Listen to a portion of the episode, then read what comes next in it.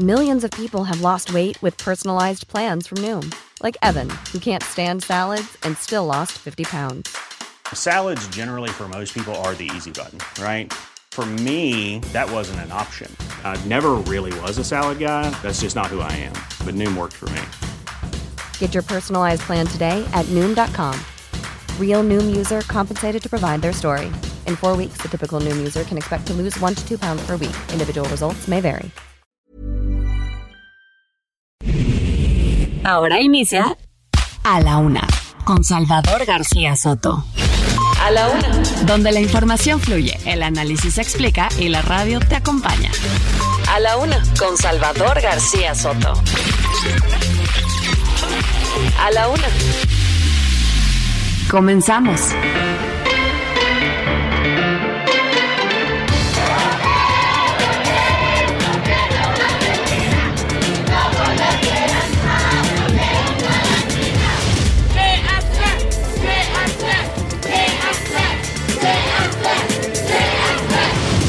La resolución de un juez federal que me da la razón y que confirma lo que siempre les dije. He inculpado hace casi dos años por delitos que no cometí.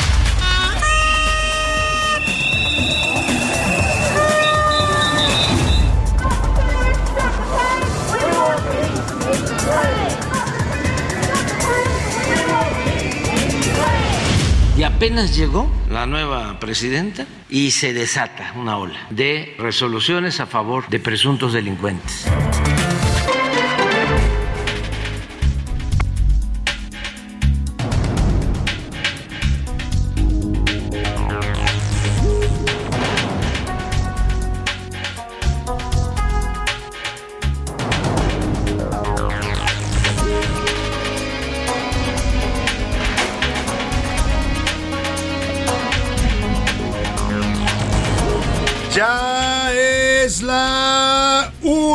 Tarde en punto en el centro de la República y los saludamos con mucho gusto. Estamos iniciando a esta hora del mediodía a la una este espacio informativo que hacemos para usted todos los días a esta hora del día. Estamos aquí listos para entretenerle, para informarle y para acompañarle también en esta parte de su día. En este miércoles, primero de marzo de este 2023. Escuchó usted bien, primero de marzo. Estamos iniciando y estrenando el mes de marzo, un mes que a mí en lo particular me gusta mucho, por muchas razones. No porque llegué al, al mundo y a la existencia en ese mes, pero también porque es el mes de la primavera, ¿no? Y es el mes en el que todo reverdece, la vida vuelve a brotar en todos sus sentidos, no solo en la naturaleza, sino también en nuestra en nuestro ánimo, en nuestro espíritu, en el amor, en muchas cosas. La verdad es que es un mes bonito del año. Espero que a usted también le guste y lo disfrute porque ha comenzado ya el mes de marzo y con ello también avanza este año 2023 hacia su primer trimestre. Oiga, y vamos a tener un programa con mucha información, con muchos temas interesantes, importantes, que le voy a estar comentando de lo ocurrido en las últimas horas. Ya sabe que aquí le tenemos el panorama más importante de lo sucedido en la ciudad, en la República y en el mundo. Las noticias más relevantes las va a escuchar usted aquí, al estilo único de a la una de este espacio, que me honro en encabezar a nombre de todo este equipo de profesionales que me acompaña. Soy Salvador García Soto y le doy la bienvenida en este miércoles primero de marzo, un miércoles caluroso ya, ¿eh? estamos desde ayer, no sé si usted lo sintió, si me escucha acá en el Valle de México, eh, ya el calorcito nos está empezando a pegar, ayer se sintió calor en varios momentos del día, así es que váyase usted preparando, también la recomendación de las autoridades sigue siendo que se extreme usted precauciones ante los altos niveles de radiación solar, los famosos rayos UV o ultravioleta están pegando fuerte, el sol es intenso, así es que si usted va a estar expuesto al sol porque ande mucho en la calle o porque esté realizando algún trabajo que lo amerite, pues eh, tiene que usar bloqueador solar es lo que están recomendando las autoridades, hidratarse bien por el tema del calor, en fin. Vamos a, a tener hasta 29 grados centígrados en este, en este martes, perdóneme, miércoles, mitad de semana caluroso acá en el Valle de México. Y saludamos con gusto a toda la República Mexicana donde escuchan el Heraldo Radio, a todos los amigos que nos escuchan en la comarca lagunera, un saludo para ustedes, a la gente de Gómez Palacio, de Lerdo, de Torreón, de todos estos municipios conurbados allá en el noreste de la República, les mandamos un afectuoso saludo, a la gente de Tampico, Tamaulipas, allá en la zona del Golfo. También saludos para ustedes al puerto de Tampico, al Altamira también y a Ciudad Madero. A la gente de Tuxtla Gutiérrez, Chiapas, en el sur de la República, allá en la capital de este estado también muchos saludos. Vaya, cuando yo les digo calor, 29 grados, allá en Tuxtla me deben decir, oye, 29 grados calor, o en el norte también, donde nos escuchan, pues mire, es que los capitalinos no estamos acostumbrados a las temperaturas extremas, es la verdad. Tenemos un clima privilegiado. Hay muchas desventajas de vivir en esta ciudad, así como hay muchas ventajas también. El tráfico, el estrés, somos demasiados, hay que hacer fila para todo, ¿no? Hay que aguantar a veces a gente que anda neurótica por las calles, pero una de las grandes ventajas de vivir en este gran valle de México, en esta ciudad capital, es el clima. ¿eh? Es un clima casi perfecto la mayor parte del año, 20 grados, 21, 22, 23, ¿no? Cuando hace frío, pues llegamos a los 9, a los 6, a los 7 pero la verdad es que no estamos acostumbrados a los climas extremos y cuando el termómetro se acerca a los 30 ya para los chilangos y para los capitalinos es nos asamos de calor, así es que así me entenderán ustedes que sí saben de calor en otras partes de la República. Y bueno, dicho esto, saludamos también a la gente de Monterrey, Nuevo León, allá donde el clima sí es un tanto extremoso, ¿no? Ahí el famoso dicho de que cuando usted llega al aeropuerto de Monterrey, eh, lo primero que ve es un letrero que dice, si no le gusta el clima de Monterrey, vuelva mañana y le tendremos otro, ¿no? Es muy cambiante el clima allá en Monterrey, la gente está acostumbrada y también, por supuesto, preparada para eso. En, hoy 40 grados, nada más me están diciendo 40 grados máxima en Monterrey. Allá sí saben de calor, como también saben de frío. ¿eh? Cuando hace frío también es bastante intenso allá. En Monterrey le mandamos un abrazo a todos los amigos regios, a la gente de Guadalajara, Jalisco. Muchos saludos a la Perla Tapatía, que también solía tener un clima privilegiado cuando yo crecí de niño en esta ciudad de Guadalajara. Le llamaban la ciudad también de las rosas, de la eterna primavera, como a Cuernavaca. Hoy Hoy el clima es también bastante caluroso.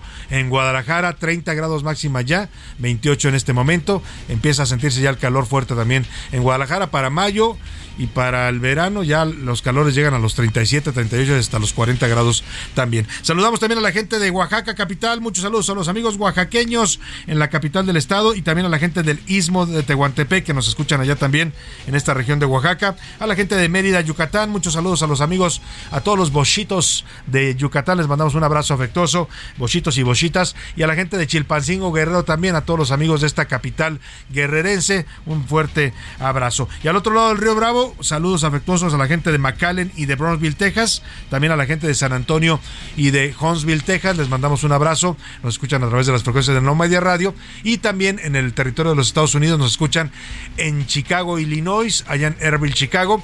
Y en Cedar Rapids e Independence, Iowa, en este estado de la Unión Americana. Vamos a los temas que le tengo preparados en este miércoles a la mitad de esta semana. Victoria. La jueza federal Sandra de Jesús Zúñiga concedió a la ministra concedió a la ministra Yasmín Esquivel Moza, que está cuestionada por los presuntos plagios de sus titulaciones, tanto de, licenciatura como de doctorado, una suspensión definitiva. Le dieron el amparo definitivo para que por tiempo indefinido la UNAM no pueda emitir ninguna resolución ni ninguna información que tenga que ver con la acusación de plagio de su tesis de licenciatura. O sea que los jueces, en vez de, de revisar la mordaza a que le aplicaron a la UNAM, se la están fortaleciendo y le están dando ya el amparo definitivo a Yasmín Esquivel.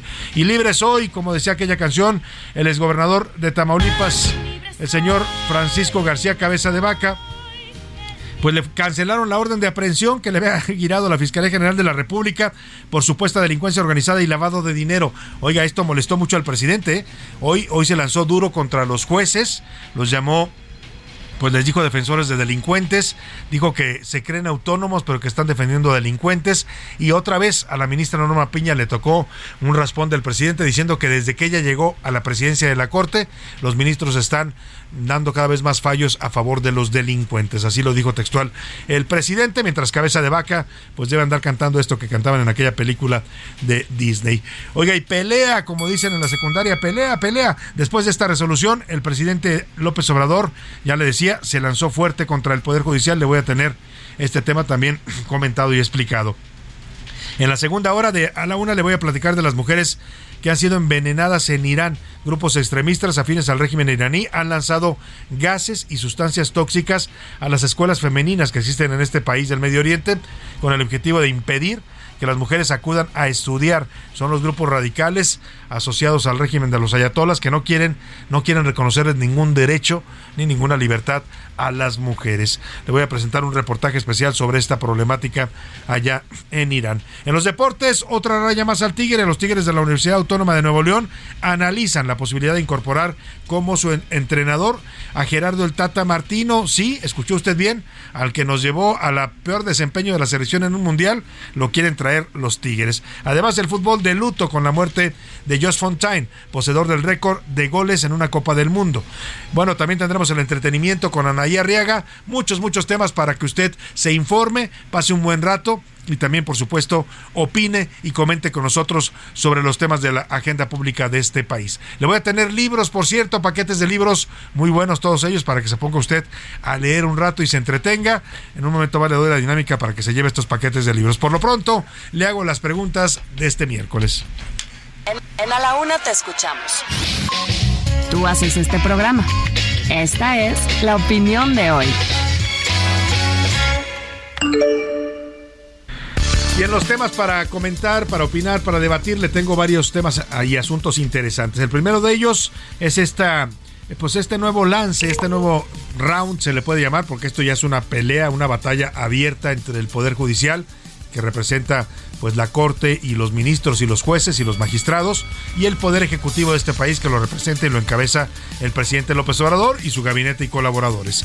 Bueno, pues el presidente otra vez se lanzó hoy, ya le decía, en contra del Poder Judicial y personalmente mencionó a la ministra Norma Piña.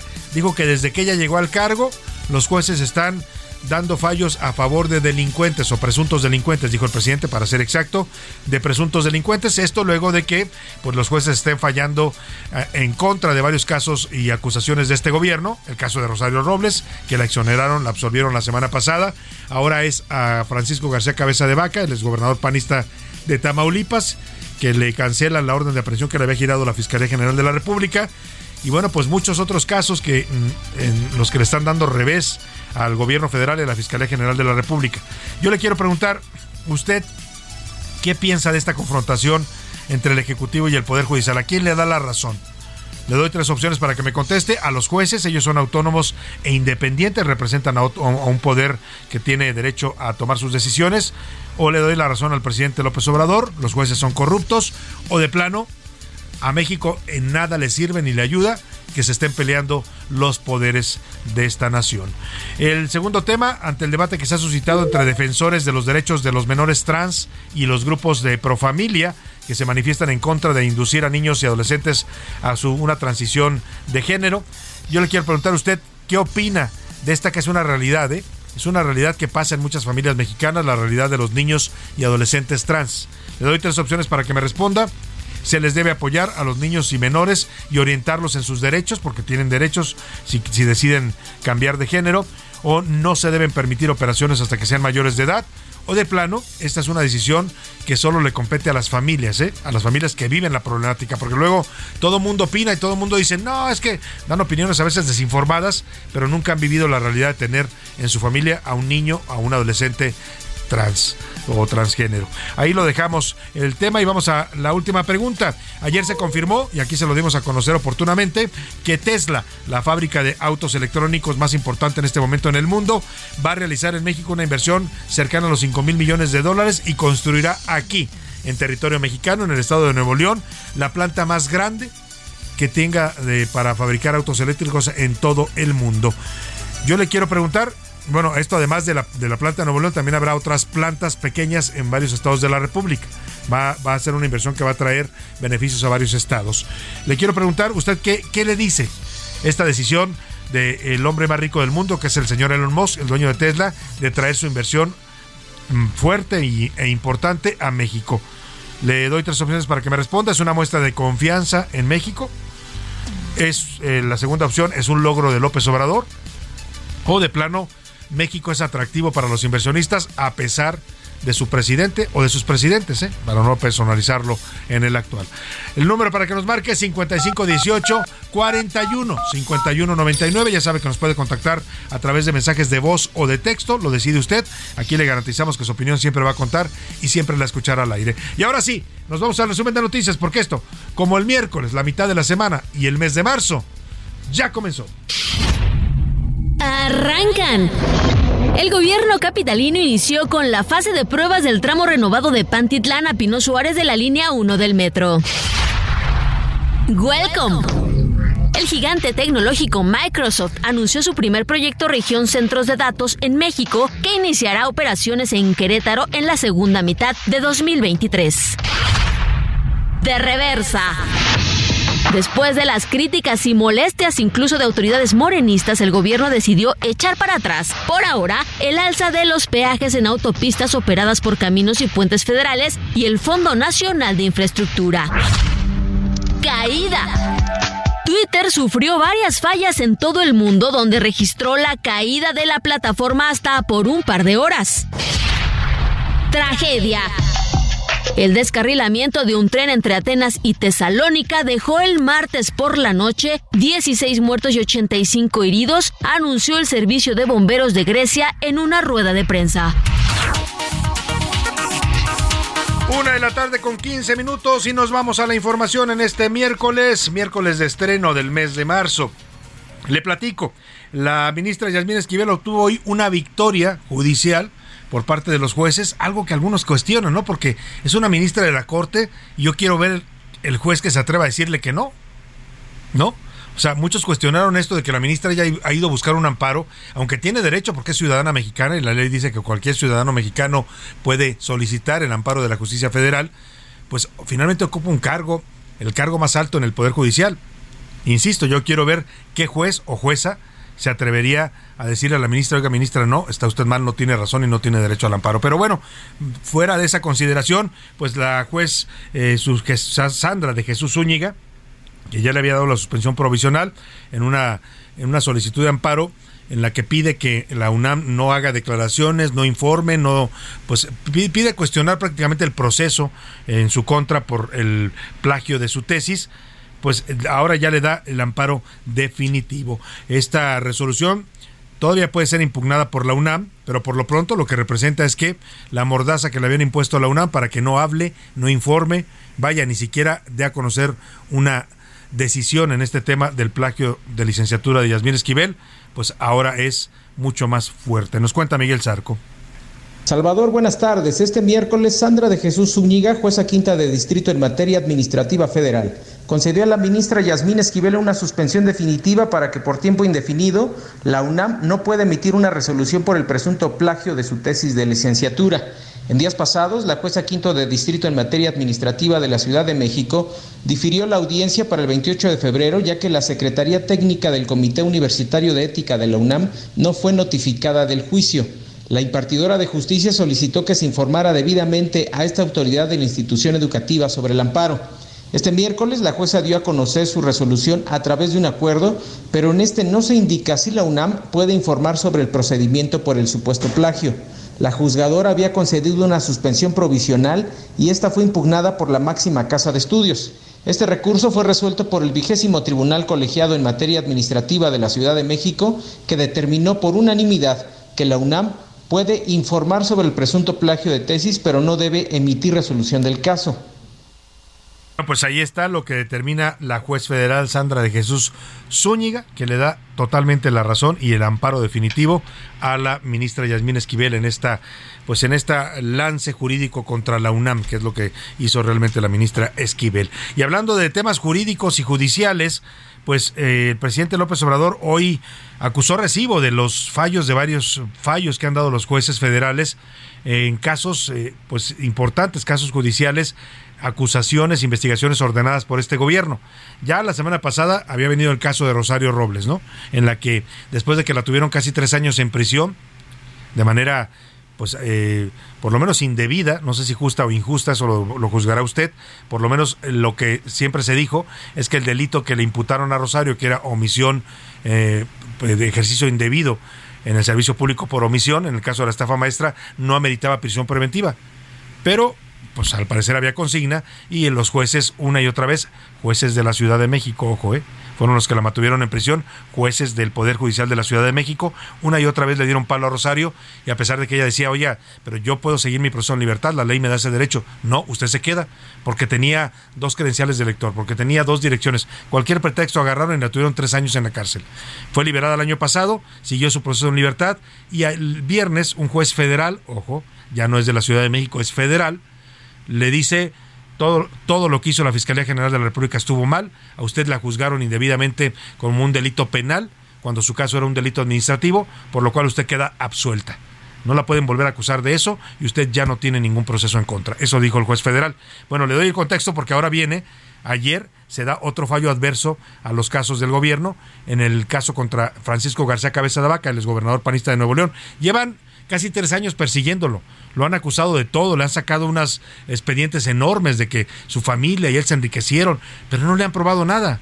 Lo quisieron acusar, lo acusaron más bien cuando era gobernador de Tamaulipas, no pudieron procesarlo porque se hizo un debate incluso que llegó a la Corte sobre el fuero, la Corte dijo que el señor tenía fuero y lo, lo protegió hasta que terminó su periodo. Eso fue, ocurrió si mal no recuerdo, en septiembre del año pasado, primero de septiembre, se fue cabeza de vaca de la gubernatura y entonces ya lo podían detener. ¿Por qué no lo detuvieron? No me pregunte, a lo mejor porque el juez, porque el fiscal general Alejandro Gertz andaba en un hospital o vaya usted a saber, no sé, no lo detuvieron en casi seis meses. Y hoy que un juez federal pues dice que el señor cabeza de vaca ya no tiene ningún proceso en su contra, pues el presidente estalla contra los jueces. Esto fue lo que dijo hoy de la presidenta de la Corte y de los jueces que según él dice usan su autonomía para proteger a delincuentes. Y apenas llegó la nueva presidenta y se desata una ola de eh, resoluciones a favor de presuntos delincuentes. Esto del el exgobernador y otros casos. Ojalá se apliquen los de la Suprema Corte y atiendan este asunto porque es grave. No es eh, intervenir en otro poder, es no callar ante la injusticia y la corrupción a, mí se me hace curioso que el presidente todos los problemas de justicia los achaca a los jueces, ¿no? Que porque los jueces son corruptos, que porque protegen delincuentes, que porque dan fallos extraños, pero nunca culpa a la Fiscalía General de la República, a las fiscalías en general. Oiga, si las fiscalías no hacen su trabajo, no integran bien una averiguación previa, no integran un expediente con las pruebas suficientes, no cumplen lo que dice el sistema de justicia oral penal, el nuevo sistema de justicia eh, penal, pues los jueces lo que hacen es decir, pues si no me estás dando bien los elementos, yo no puedo declarar prisión o culpable a tu acusado. Y le vuelvo a preguntar, ¿por qué el presidente no dice, oiga, ¿por qué el señor Manero y la fiscalía no detuvieron a, a, cabeza de vaca desde septiembre hasta acá? ¿Cuántos meses pasaron? Vamos a hacer la cuenta. Septiembre, octubre, noviembre, diciembre, enero, febrero. Seis meses el señor anduvo libre. ¿Por qué no lo detuvieron? Había una orden de aprehensión en su contra ya no tenía fuero. Y ahora que después de seis meses que no hicieron su trabajo en la fiscalía, el juez le da para atrás a la orden de aprehensión, pues el presidente se va contra los jueces. Eso sí, a su amigo el fiscal, recién resucitado, pues no lo toca para nada. Ahí dejamos el tema. Vámonos a lo que reaccionó el exgobernador panista de Tamaulipas, el señor Cabeza de Vaca. Esto dijo en las redes sociales que la justicia le dio la razón. Fui inculpado hace casi dos años por delitos que no cometí, que soy inocente de lo que se me acusó y que hoy la justicia me vuelve a dar la razón. No se me persiguió por violentar la ley, no.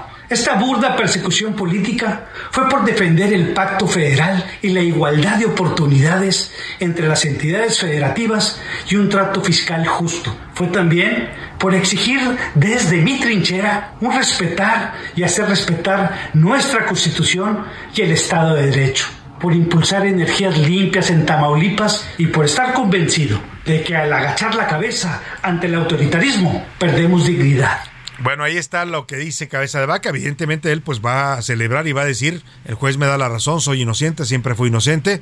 Pero, pero mire, el fiscal, la Fiscalía General de la República también, en la lógica del presidente, en vez de reconocer que no, hacen bien su trabajo, se lanza en contra de los jueces. Ahora dijeron la Fiscalía en un tuit, en un comunicado, perdóneme, es un comunicado oficial, que, que la resolución del juez Faustino Gutiérrez Pérez, que fue el que canceló la orden de aprehensión contra Cabeza de Vaca, está notoriamente alejada del derecho y de la más elemental sentido de la justicia. Adelantó que impugnarán la determinación. Y luego está acusando a los jueces, la fiscalía, ¿eh? los acusa de violar la ley. Bueno, la pregunta, insisto, es por qué no detuvo la Fiscalía General de la República Cabeza Daca en seis meses.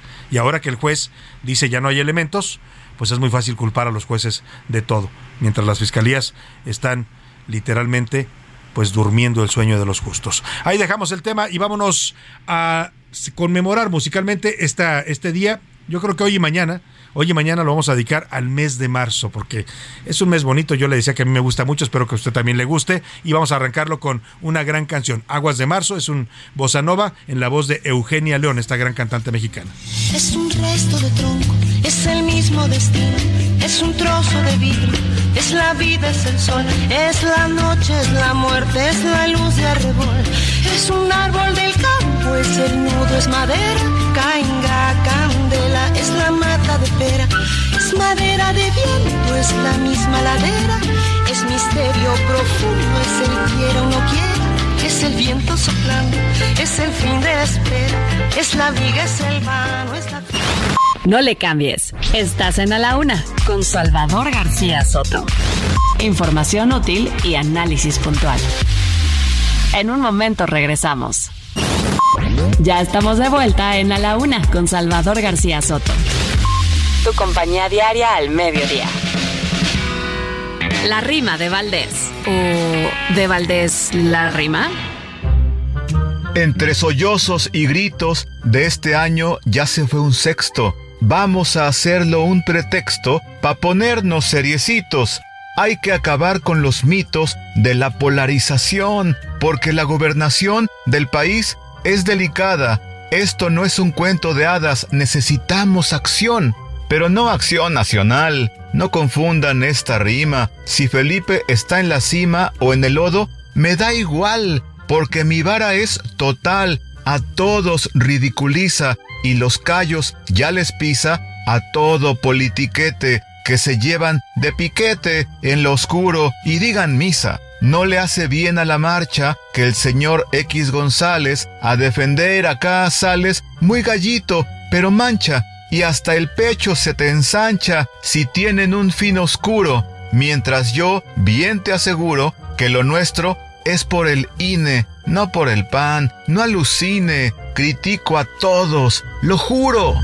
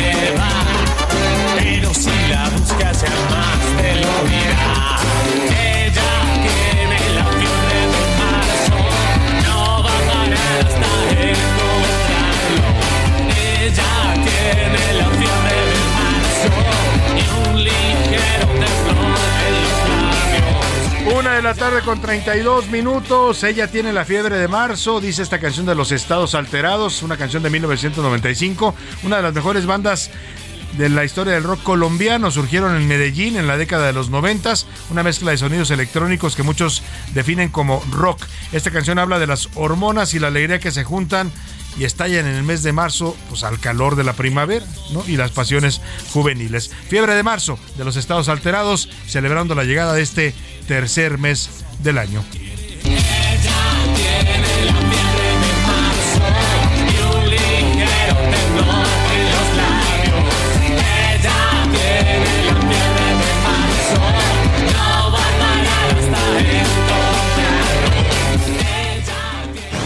A la Una con Salvador García Soto. Oiga, y hablamos hace un rato de Tamaulipas a propósito de eh, su exgobernador Francisco García Cabeza de Vaca, que fue, pues, eh, le cancelaron la orden de aprehensión. Él, él interpreta eso como inocencia. No sé si el juez haya dicho que es inocente de los cargos que le imputaron, pero sí le canceló la orden de aprehensión por considerar pues que no había los elementos suficientes o la Fiscalía General de la República no documentó y no aportó las pruebas suficientes para sostener esta orden de aprehensión seis meses después de que la giraron, porque esta la habían girado antes de que terminara su gobierno. Oiga, y vamos a retomar el tema de Tamaulipas porque le informamos aquí de este lamentable hecho que se produjo el fin de semana, el domingo, en Nuevo Laredo, Tamaulipas, donde cinco jóvenes murieron a manos del ejército literalmente a manos del ejército. Iban en una camioneta, venían de una fiesta, de la parranda, pues de, fin de semana, eh, y un retén del ejército les marca un alto, ellos no hacen el alto, Acto seguido, el ejército, los militares les disparan y asesinan a los cinco jóvenes. Esto detonó una serie de protestas allá en Nuevo Laredo, en la colonia Manuel Cavazos Lerma, en la que ah, familiares y habitantes de esta zona atacaron a miembros del ejército y de la Guardia Nacional. Cuando digo atacaron es que hasta los golpearon, algunos de ellos enardecidos por esta acción que consideraron un abuso de fuerza. Hay cinco muertos en este ataque a estos jóvenes confundidos o atacados por el ejército, un herido y un sobreviviente. La madrugada del domingo ocurrió todo esto. La Secretaría de Defensa ayer reconoció ya oficialmente que sí dispararon los ejércitos, los soldados y abrió una investigación para determinar cuáles fueron las circunstancias. Lo único que dice la Sedena es es que los jóvenes iban a exceso de velocidad, les marcaron alto y como no se detuvieron, los soldados dispararon. Oiga, perdón, y hasta donde yo sé, que usted vaya a exceso de velocidad o que no se pare ante un retén no implica que lo maten. ¿eh? Ningún protocolo de la ley de uso de la fuerza, porque existe una ley que se creó a partir del 2019 cuando se aprueba la creación de la Guardia Nacional, creo que se llama así ley de la uso ley, ley del uso de uso eh, y regulación de la fuerza pública. Ningún protocolo dice si alguien no se para en un carro, mátalo por qué actuaron así los soldados es lo que tendrán que investigar y tendrán que sancionarlos, porque esto es un asesinato, no se le puede llamar de otra manera, aun cuando tengan uniforme militar. Dijo el presidente ya sobre el caso que la Sedena está cooperando en la investigación y que si los soldados resultan ser culpables, así lo dijo hoy López Obrador, van a ser castigados. Eh, conozco el caso, se nos informó en el Gabinete de Seguridad y a propuesta del secretario de la Defensa, Crescencio Sandoval González, se pidió la intervención de la Comisión Nacional de Derechos Humanos para que se investigue el caso. Incluso las autoridades militares ya están también ayudando en la investigación para que si resultan responsables los miembros del ejército sean castigados. Lo mejor es eh, dejar las cosas en claro dejar las cosas en claro, dice el presidente. Efectivamente ya solicitó la intervención de la CNDH. No sé qué tan bueno sea a estas alturas pedir una investigación de la CNDH porque lamentablemente, no lo digo yo, lo dicen expertos en esta materia, los defensores de derechos humanos, activistas, la CNDH de Rosario Piedra es una CNDH que ya no, ya no es lo que fue y ya no representa esta garantía de que pueda investigar o de girar una recomendación confiable porque la mayoría de las recomendaciones que emite la señora Piedra pues son con motivos políticos. Acaba de emitir una la semana pasada en contra del INE otra vez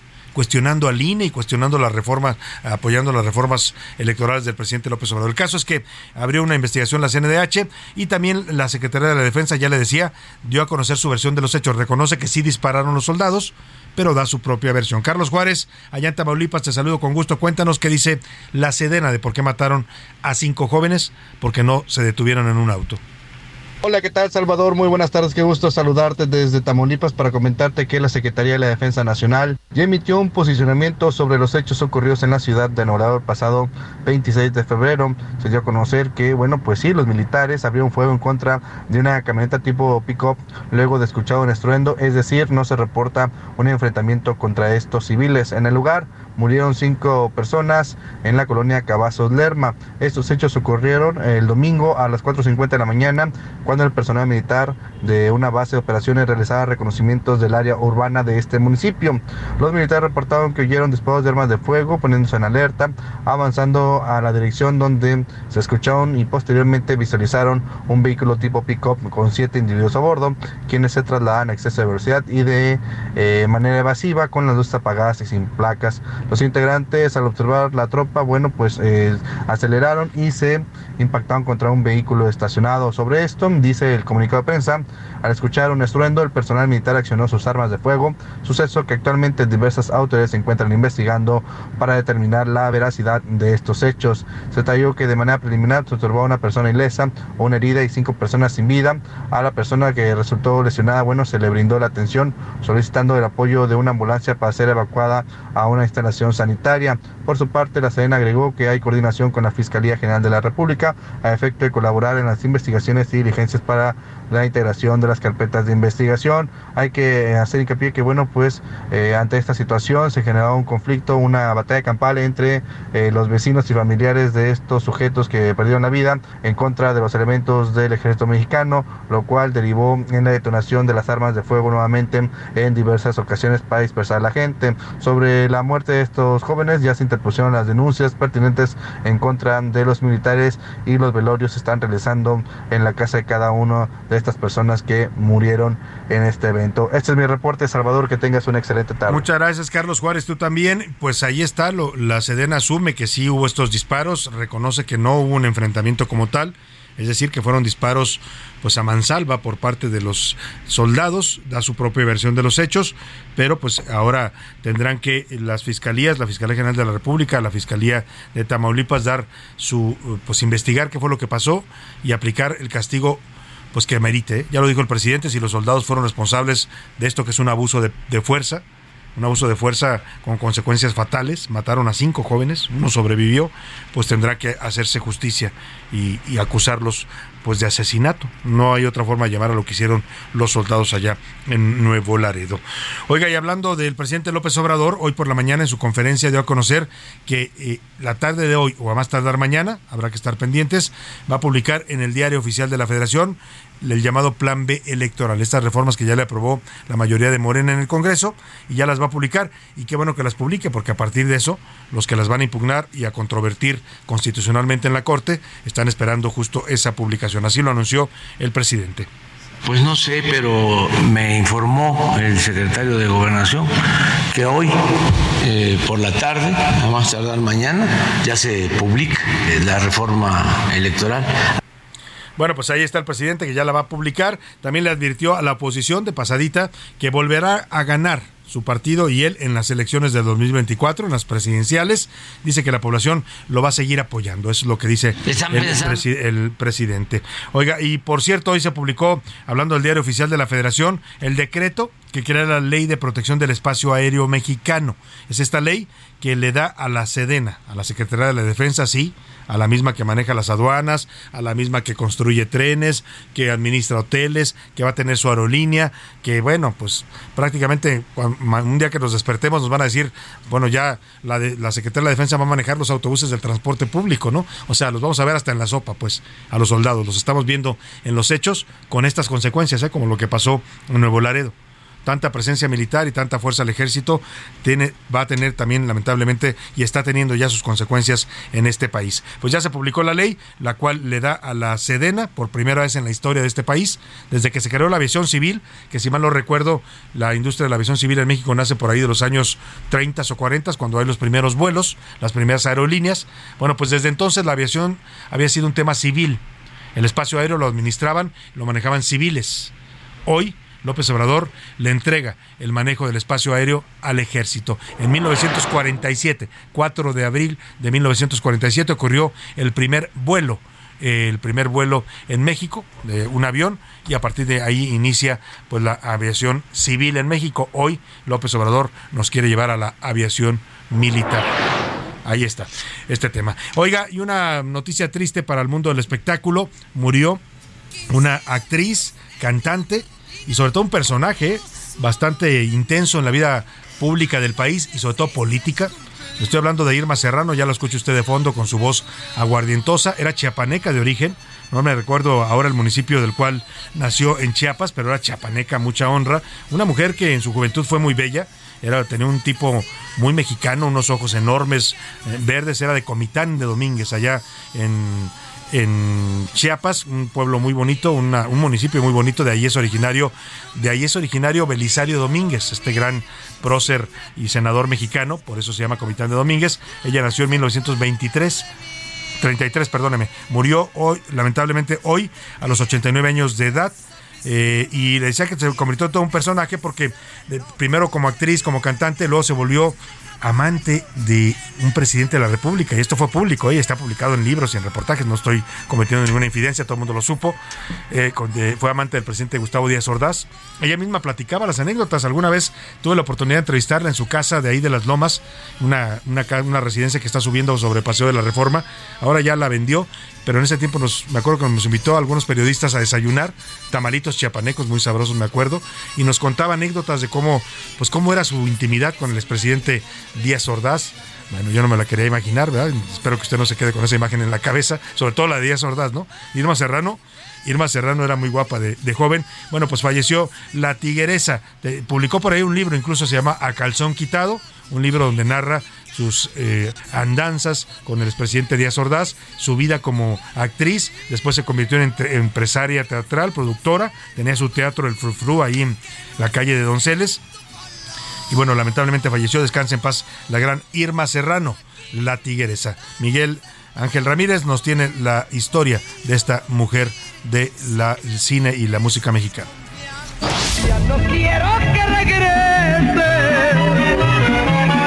porque en tierra que ya es mala, mi amor, ahí ni la hierba crece. Pero eran amigas, un día se Pues a mí encontraron no en me la interesa cocina. ser doña de nada. Yo soy quien soy y no me parezco a Pero Irma Consuelo Cielo Serrano Castro, conocida como Irma Serrano, la tigresa, comenzó su carrera como bailarina. En la década de 1960 se consagró como una de las intérpretes más conocidas de la música ranchera. Qué noche más bonita. A la par se encaminó a la actuación donde participó en decenas de películas mexicanas como El hijo de Gavino Barrera, Los amores de Juan Charrasqueado y El santo y el águila real con el enmascarado de plata. Con el puro que se las da de muy macho, por su nariz yo les juro que es pollón, rajón y gacho. Zenaida ingrata me trae rendido. Su famoso apodo de la tigresa lo obtuvo en los años 70 cuando participó en una historieta que llevaba el mismo nombre. Para los 90, su vida dio un giro de lo musical a lo político. Ocupó un puesto en el Senado y en la Cámara de Diputados por su estado natal, Chiapas. Creo que en la sangre, en lugar de atole, llevo la política. me gusta. Muñoz Ledo. Eh, yo le llamé, sí, eh, guajolote de Navidad. Eh, después lo degradé un poco y dije que era una gallina inflada. 15 años No faltaron los escándalos amorosos, aunque eso sí jamás se casó ni tuvo hijos. Conquistó al expresidente de México, Gustavo Díaz Ordaz, en una relación extramarital. Pero yo era una chiquita sin conciencia. Ahora soy una gente formal. No creo yo que me expusiera tanto. Sí, sí, como no, sí lo quise mucho. Además, anduvo con muchos jóvenes famosos como Patricio el Pato Zambrano, quien era 30 años menor que ella. Mismo caso Poncho de Nigris, aunque el desenlace no fue el mejor. Dudo que ese enfermo mental y tarado además tenga la salud que yo tengo. La Irma íntima era, era, una, era una mujer noble, extra, siempre es una mujer noble, pero extraordinaria. Así la vida de Irma Serrano, figura de la actuación mexicana. Mi reina, nací con dinero, crecí con dinero y moriré con dinero. Con la burla yo no me voy a ir a la tumba, aunque sea lo último que haga. Para la una con Salvador García Soto, Miguel Ángel Ramírez. Bueno, pues ahí está la tigresa en esta declaración donde decía que ella nació con dinero, vivió con dinero y murió con dinero. Lástima que cuando uno se va, pues el dinero no le sirve de nada, ¿no? Nos morimos igual, los pobres, los ricos, los, los de clase media, ahí no importa, la muerte no distingue entre capacidades económicas ni de ningún tipo. Pues descanse en paz la señora Irma Serrano. Vámonos a otros temas importantes. A la una, con Salvador García Soto. Oiga, y le comentaba hace un rato esta declaración que hace hoy el presidente López Obrador a propósito de varios fallos judiciales, fallos de jueces federales sobre todo, que han estado pues otorgando fallos eh, a favor de algunos acusados del gobierno federal. Es el caso de Rosario Robles, que fue absuelta por un juez federal la semana pasada. Eh, ahora al exgobernador de Tamaulipas, Francisco García Cabeza de Vaca, que estaba acusado también por el gobierno federal, por la Secretaría de Hacienda, la UIF y por la Fiscalía General de la República, le cancelan la orden de prisión después de seis meses en las que la Fiscalía no hizo nada para detenerlo, seis meses eh, desde que dejó el cargo, porque no lo podían detener cuando estaba en el gobierno, eh, porque tenía fuero, dijo la Corte. Y ahora el presidente se lanza contra los jueces, dice que no solo los jueces, sino que va contra la presidenta del- de la Corte, la ministra Norma Piña, que desde que ella llegó, los jueces, dice, están dando muchos fallos a favor de presuntos delincuentes. Para hablar de esta, que es una confrontación ya abierta, pública, entre los dos poderes, el Ejecutivo y el Judicial, saludo con gusto en la línea telefónica al doctor Javier Martín Reyes. Él es abogado y politólogo especializado en Derecho Constitucional y Electoral, investigador también y profesor en el Instituto de Investigaciones Jurídicas de la UNAM. Doctor, qué gusto saludarlo. Muy buenas tardes. No, pero al contrario, Salvador, pues un gustazo como siempre saludarte a ti y a todo el auditorio. Doctor, ¿qué piensa de esta confrontación? ¿Cómo debemos leerla los mexicanos? Y digamos, ¿nos sirve de algo que esté eh, dándose esta confrontación entre el presidente y los ministros y los jueces? Pues mira, a ver, yo, yo te diría, pues, Salvador, siempre para que haya pleitos se necesitan dos, y yo lo que veo aquí, más que un pleito como tal, pues es un presidente que seguramente está muy enojado, ¿no? Con todavía con la designación de la hoy presidenta Norma eh, Piña, por más que trate de decir que está muy contento y que eso es un símbolo de independencia y que casi casi llegó porque él eh, la dejó y no se metió al proceso, todos sabemos perfectamente lo contrario, sí se metió al proceso, no quedó la candidata que, ella, eh, que el presidente quería, que era, por supuesto, Yasmín Esquivel eh, Hermosa, y cuando el Poder Judicial empieza a tomar decisiones independientes, pues al presidente no le queda más que el recurso retórico eh, que atacar. Eh, yo te diría, eh, Salvador, el derecho no es como el fútbol, o sea, es decir, aquí no se trata de ir de un equipo a otro y ver los marcadores y ver cómo quedaron. A los jueces y a las jueces hay que evaluarlos a partir de la calidad argumentativa de sus sentencias, es decir, si se cancelan órdenes de aprehensión porque hay violaciones al debido proceso, pues el problema no es del juez o de la jueza, sino de la fiscalía que no hizo la chamba. Se congelan unas cuentas de manera indebida, pues el problema de nueva cuenta no es del Poder Judicial, sino de una unidad de inteligencia financiera que ha utilizado el congelamiento de cuerdas de, de- de manera eh, abusiva. Entonces, al Poder Judicial hay que analizarlo a partir de los argumentos que pone en la mesa, ¿no? Y eso y el parámetro que hay que utilizar es si se ajustan o no a lo que dice la Constitución y la ley. El presidente de la República, pues eso no le importa, pero eso es lo que eh, sería importante. Y creo que lo que hemos visto, pues es un poder judicial que hoy, por lo menos, parece bastante más independiente que lo que teníamos con, con Arturo Salivar, que sí fue, pues un personaje, todos lo sabemos muy bien, que se dedicó a acercarse al presidente, a construir una relación personal con él, y eso desgraciadamente Salvador pues muchas veces terminó no solo en una colaboración entre poderes, sino en una franca sumisión del Poder Judicial hacia el presidente de la República.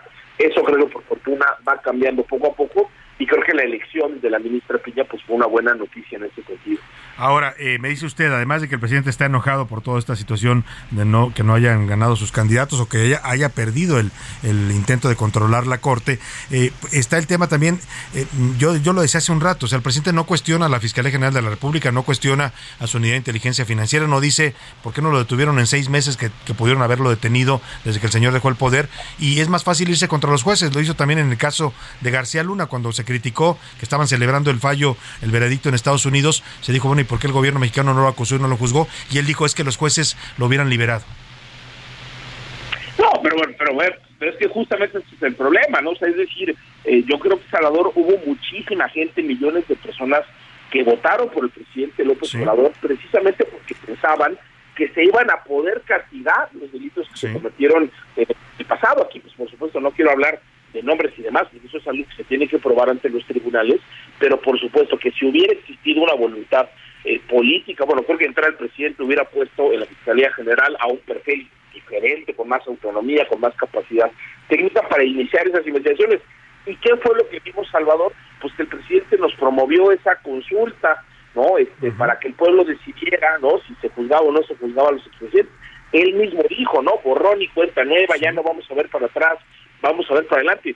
Yo te diría, creo que buena parte de la incapacidad, eh, perdón, de la impunidad que vemos de posibles delitos que se cometieron en el pasado, ha sido una decisión deliberada del presidente de la República, ha sido las deficiencias de las fiscalías, ha sido de por deficiencias también de la de la Guardia Nacional y de las y de, y de los equivalentes que hemos tenido de las policías eh, federales. Entonces ahí hay una corresponsabilidad y de nueva cuenta, pues si no hemos tenido, vaya, el caso de los Ollas, Salvador, pues es el ¿Cuánto tiempo ejemplo. llevan y no han podido avanzar nada?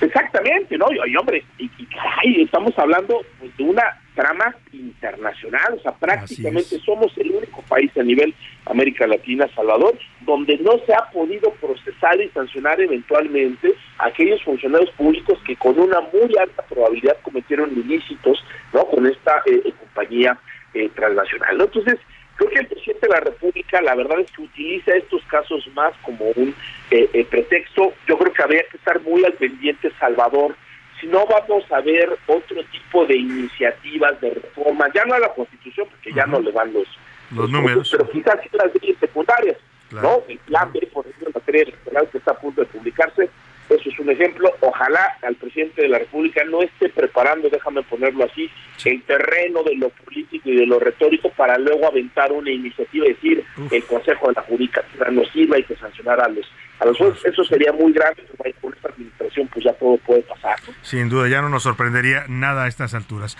Pues le agradezco mucho, doctor, un gusto platicar con usted y tener su punto de vista en este espacio. No, hombre, como siempre, Salvador, te mando un abrazo muy fuerte. Muchas gracias, doctor Javier Martín Reyes, abogado, politólogo especializado en Derecho Constitucional y Electoral y también investigador del Instituto de Investigaciones Jurídicas de la UNAM. Nos vamos a la pausa con música, celebrando el mes de marzo, es Juan Gabriel. Solo sé que fue en marzo. Yo no sé si mañana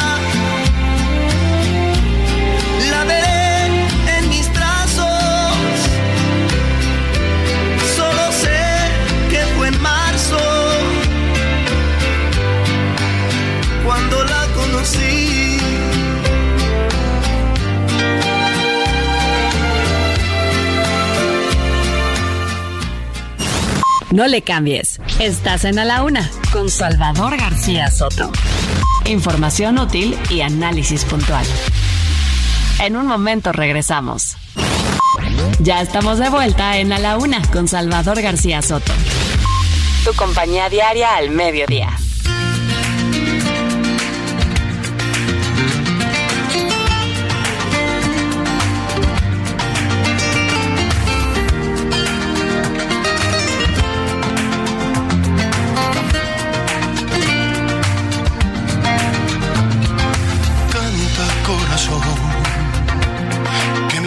Ya la vieron por aquí. Que he soñado con su risa, que ha pasado por su casa, que ha venido porque quiere ser feliz. Canta corazón, que el amor de mis amores ya está aquí. Que guardado en cada carta que escribí con las palabras que sembraste en cada beso que te di. Y con el tiempo te pensaba aferrada a mis manos y con la lluvia consolaba tu ausencia en los años. Y con el tiempo yo sabía que algún día morirías por volver. Te lo dije cantando ahí te lo dije de frente que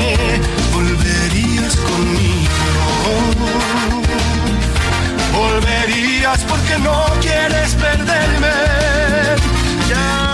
Las 2 de la tarde en punto en el centro de la República y los saludamos con gusto. Estamos iniciando a esta hora la segunda hora de a la una y también ya la tarde de este miércoles primero de marzo. Y lo hacemos con la voz y el ritmo del señor Alejandro Fernández que canta esta canción llamada Canta Corazón. Eh, los corazones cantan también en, el mes de marzo y en la primavera, pero la pusimos porque hay una parte donde habla de sus amores que están destinados a estar juntos, ¿no? O sea, gente que se conoce y que dice, tú y yo tenemos que estar juntos, y hay una frase que dice, porque somos como abril y marzo, ¿no? Que siempre van juntos. Así canta el señor Alejandro Fernández esta canción de su disco eh, A Corazón Abierto, un disco de canciones pop que le fue bastante bien, eh, lo publicó en el 2004, y bueno, es uno de los más recordados. Esta es una bella letra en la voz de Alejandro Fernández. Escuchemos un poco más y le platico lo que tenemos en esta segunda hora de A la Una. Tenemos mucho todavía para compartirle en esta segunda parte del programa. A todos los que nos sintonizan recién, están pues agarrándonos ahí en el cuadrante del radio, en su celular, en la computadora, donde quiera que me esté escuchando, en casita, preparando ya los alimentos, en la oficina, en el tráfico de su ciudad, si va manejando. Muchos saludos para usted. Esto es A la Una. Yo soy Salvador García Soto y a nombre de todo este equipo de profesionales que me acompaña, le doy la bienvenida y a los que continúan desde la una, pues qué les digo, todo nuestro agradecimiento y nuestro reconocimiento por ser parte del público que hace fuerte a este programa. Vamos a escuchar un poco más de Alejandro Fernández y su corazón que canta y seguimos con nos para usted en esta segunda hora de A la una.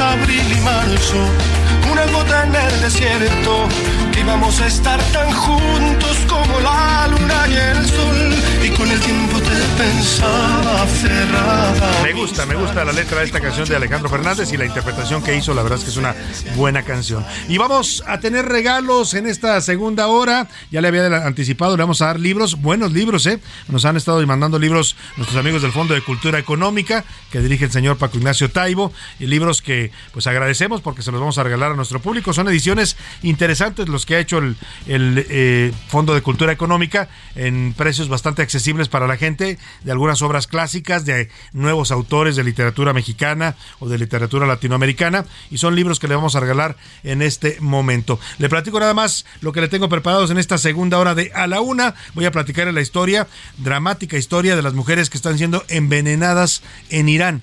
Ya habíamos conocido esta historia de aquella mujer que fue uh, asesinada, literalmente encarcelada y luego asesinada, apareció muerta por haber, haber tenido la osadía de quitarse el uh, hijab, esta, este velo que tienen obligatorio que portar las mujeres.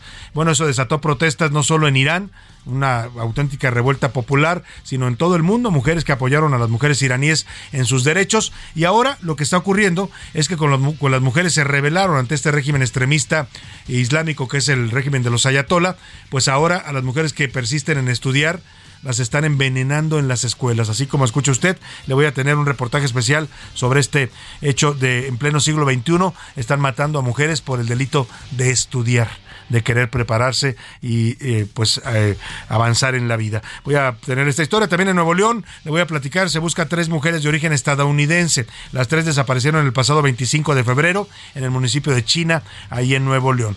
Después de un año también en otro tema de mantener en la congeladora el Pleno del Senado nombró a Ana Yadira Alarcón Márquez y a Rafael Luna Alviso como comisionados del Instituto Nacional de Transparencia y Acceso a la Información, el INAI. Ambos van a tener un periodo de siete años en este cargo y fue un debate fuerte, intenso, hubo jaloneo ahí entre los partidos de oposición, Morena, por la designación de estos dos consejeros o comisionados del INAI. Le voy a tener todos los detalles eh, más adelante. Pero antes de ir a los saludos, vamos a hacer rápidamente, bueno, vamos primero a presentar, ya están por aquí en la mesa para escuchar sus opiniones y comentarios. Laura Mendiola, bienvenida Laura, ¿cómo estás? ¿Qué tal, Salvador? Con una cabina súper fresca para este calor cae de perlas, Oye, la sí, verdad. pues sí, ya sacamos el ventilador porque... Yo ya guardé la del tigre porque de verdad es que en las noches ya uno está ¿Verdad que, sí? suda. ya hay que quitar No, las cobijas no, gruesas, sí, ya. porque ya, ya no las aguanta Guarde uno. la del tigre, señor, señora bonita, Y por Yo terminé el día ayer empapado, eh, sudé todo el día en, en las distintas cosas que tuve que hacer. Me bañé, eso sí, le, le comento, ¿no? Pero sí, bastante calorcito. Pues sí, ya estamos más frescos, Laura. aquí. Y Laura además ya viene en un, un look totalmente ya, primaveral, ¿eh? Ya. Ya, vestidito sin mangas, ¿no?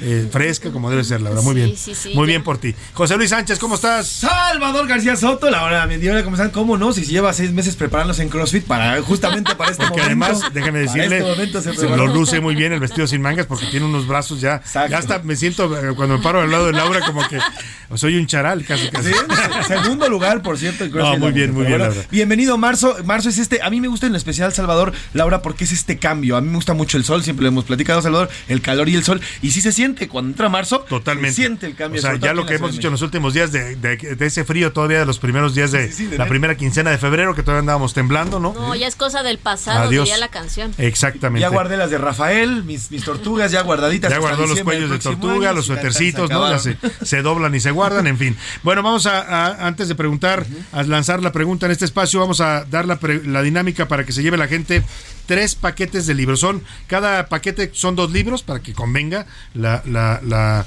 pues el que se lleven este premio. Son libros todos de literatura, novelas interesantes. Le voy a decir, por ejemplo, el primero de ellos está compuesto por una obra que se llama Mapocho, una un río triste y sucio que arrastra la historia. Es de Nora, Nona Fernández, una escritora chilena. Es una novela, habla de una familia que se rompe luego de la muerte de la madre. Los tres hermanos perdidos sin la guía de su madre deciden viajar a la zona del río Mapocho, allá en Chile, para reencontrar sus raíces y también reencontrar a su propia madre. Qué interesante la trama, ¿eh? La verdad es que cuando uno pierde a su madre dicen que queda como a la deriva en el mundo. Y el segundo libro de este paquete, son dos en este paquete, Mujer Rota de Irma del Águila. Es una novela también. La novela nos transporta a los años de 1800, donde el adulterio y a las mujeres se les con encierros en sanatorios y hospitales psiquiátricos. Es la historia de Sofía Carlota, una mujer que fue infiel a su esposo con el amor de su vida y nos lleva a reencontrar pues los derechos y las libertades de las mujeres. Un tema interesante también. Es el primer paquete. El segundo, rápidamente le digo, la primera novela es Palabras Cruzadas de Guiomar de Gramont eh, una novela también, bueno, más bien es una recopilación de cuentos, cuentos brasileños, es un autor brasileño que hablan de la lucha y el miedo por seguir adelante ante la adversidad. Qué interesante, y bueno, pues ese es este libro de cuentos de este autor brasileño. El segundo libro de este paquete se llama Lucero del Alba, es de Wumink, Wuming 4, así se llama, es un colectivo de autores latinos, eh, una, novela histórica, es una novela colectiva eh, y habla de una historia de tres soldados después de la Segunda Guerra Mundial, qué pasó con sus vidas después de que tuvieron que ir al campo de batalla. Y el último paquete rápidamente, una se llama una novela se llama Paisaje con dromedario, Paisaje con dromedario, perdóneme, es de Carola Saavedra. Todo lo que he hecho hasta el momento en realidad es tuyo tu obra, dice una frase de este libro, es también de un autor brasileño, pues una autora brasileña, una escritora brasileña, y el otro es, se llama Al filo de la revolución, es de Juan Patricio Riverol, este no es literatura, es más bien una, bueno, perdóneme, sí es literatura, pero es basada en la historia del Che Guevara en México, los años que vivió aquí en México, cuando desde aquí, ah caray, alguien se me metió por ahí diciendo que va a votar en contra. Bueno, pues espero que no sea en contra de que regalemos libros. Eh, este se llama así, Al filo de la revolución, es del autor Patricio Juan Patricio Riverol y son los años del Che Guevara en México. La pregunta para que se lleve usted estos tres paquetes de libros la van a hacer en este momento. Venga el repique de tambores. José Luis Sánchez. Salvador Laura, hace poco acabamos de transmitir de una feria, una de las ferias más importantes del libro a nivel nacional. que nos digan que nos digan qué feria es y cuál es la sede. Facilísimo. 55 18 41 51 99. Transmitimos el jueves pasado para que se acuerde usted. Mande su respuesta con su nombre, es muy importante. Y ya le contestaremos si usted gana los libros. Y ahora sí, Laura, llegó el momento de preguntar en este espacio: ¿Qué dice el público? Muchos comentarios, Salvador, pero vámonos si quieres con Empezamos con Twitter, venga Laura. Mira, hicimos tres preguntas, Salvador, sobre cómo ha sentido hasta este momento el 2023. O sea, si todavía siente la cuesta de enero en marzo prácticamente. el 14% bien, el año pinta bien, el 47% que mal, que está costando trabajo, y el 39% que pues han tenido que poner buena cara ante este mal tiempo, ante, este, ante esta inseguridad, ante esta subida de la inflación, ante esta O sea, la mayoría lo ha sentido como pesado el inicio de año, ¿no? Así es. Hay los más optimistas que dicen, pues al mal tiempo buena cara, ni hablar. Y sobre nuestra segunda pregunta, ah, acerca de pues Tesla y su inversión aquí en Nuevo León. ¿A usted qué le dice esta decisión de una de las empresas del hombre más rico del mundo? El 22% es una muestra de confianza hacia nuestro país. El 4% nos dice que es un logro de López Obrador. El 75% que México sigue siendo un atractivo para la inversión a pesar de todo. A pesar de los gobernantes que tenemos, ¿no?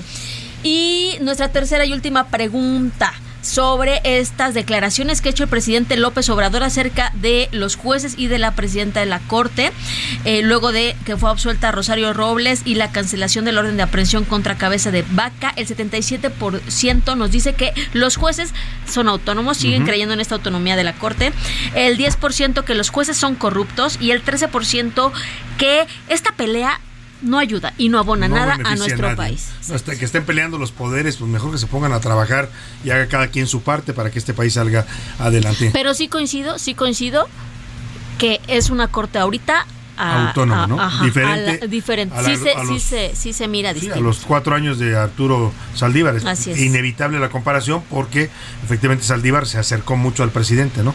Personal ideológicamente, ¿eh? porque también yo le llegué a oír expresiones al actual ministro Arturo Saldívar, expresidente de la Corte, que él coincidía con muchos de los postulados de la 4T. Pues, ¿sí? Entonces entendemos por qué, por qué la Corte se allanó tanto al Poder Ejecutivo. José Luis Sánchez, ¿qué dice la gente? Acá nuestros radioescuchas están bastante activos, nos dice por acá desde Torreón Jesús Meléndez. Desde Torreón le doy la razón a los jueces, sus decisiones están basadas en la ley. Presidente es un presidente metiche, no tiene que estarse metiendo en el poder. Él tiene el suyo, que es el Ejecutivo deja a los demás trabajar, nos dicen por acá. No respeta nada, nos dice el señor Jesús Meléndez. no respeta nada, pues no.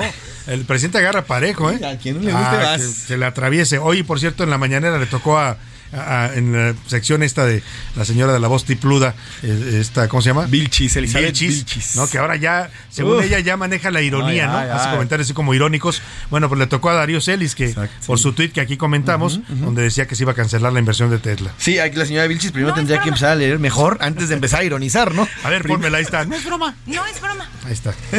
Primero que lee y luego ironiza. Pero bueno, nos dicen por acá. Muy buenas tardes, saludos eh, José García. Referente a la señora Yasmín, ¿cómo es posible que no quieran que se dé a conocer su situación? ¿Cómo es posible que ella, siendo un garante de la ley, no permita que los mexicanos conozcamos qué en realidad pasó con alguien tan importante como una ministra de nuestro país? Se refiere al amparo que le Al otorgaron. amparo, ¿no? justamente. Y que haya pedido tenemos. amparo de la justicia la ministra Yasmín Esquivel. Eh, dice el presidente no friega a los jueces eh, porque ellos, ellos en realidad son los que saben de leyes. El presidente al parecer no conocen nada de leyes, remata por acá. No, el presidente ya sabemos con la frase, quizás cuando con su epitafio, cuando, cuando falte el presidente, que toco madera, no estoy invocándolo, eh, eh, va a ser, no me vengan con que la ley es la ley. Abajo, López Obrador. Esa- o, y entre paréntesis, al diablo con sus instituciones. Ah, ¿no? esa más es exacto, sí. una chiquita.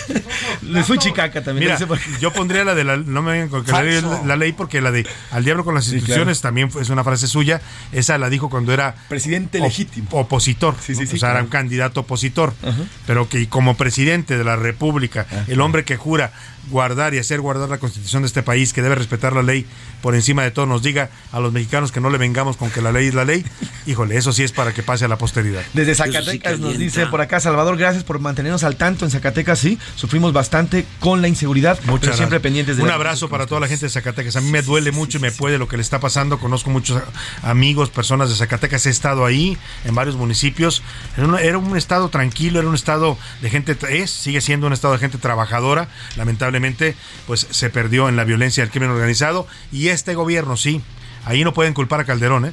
Porque este gobierno de López Obrador ha permitido que, Zacatecas se sume en la violencia. No los han ayudado o no han podido, porque mandaron al ejército, eso sí, dijo que los iba a sacar de la violencia. Han pasado tres años desde que lo dijo y no los ha sacado ni un milímetro. Tengo una amiga que es zacatecana te recuerdas que tienen una frase muy bonita que dicen eh, Zacatecas, rostro de cantera y corazón de plata. Hermosa ciudad. Ahora ella me dice, no, ya somos rostro de cantera y corazón de plomo. me Ay, Dios santo. Así de fuerte. Pero bueno, saludos a Zacatecas y los, los abrazamos. Saludos, buenas tardes, Salvador. El tema sobre los jueces debe de alguien decirle al presidente que ya le pare, porque al final es un poder que es antagónico o por lo menos si hace un contrapeso al, al, eh, ejecutivo, Claro. nos dicen por acá. Eso- Saludos, esa es la función de la división de poderes, ¿no? Según el señor Montesquieu, que es el que ideó esta forma de gobernar a un Estado, la división de poderes es para que haya equilibrio, para que un poder no se eh, suba más que el otro y que los dos, otros dos poderes lo puedan equilibrar.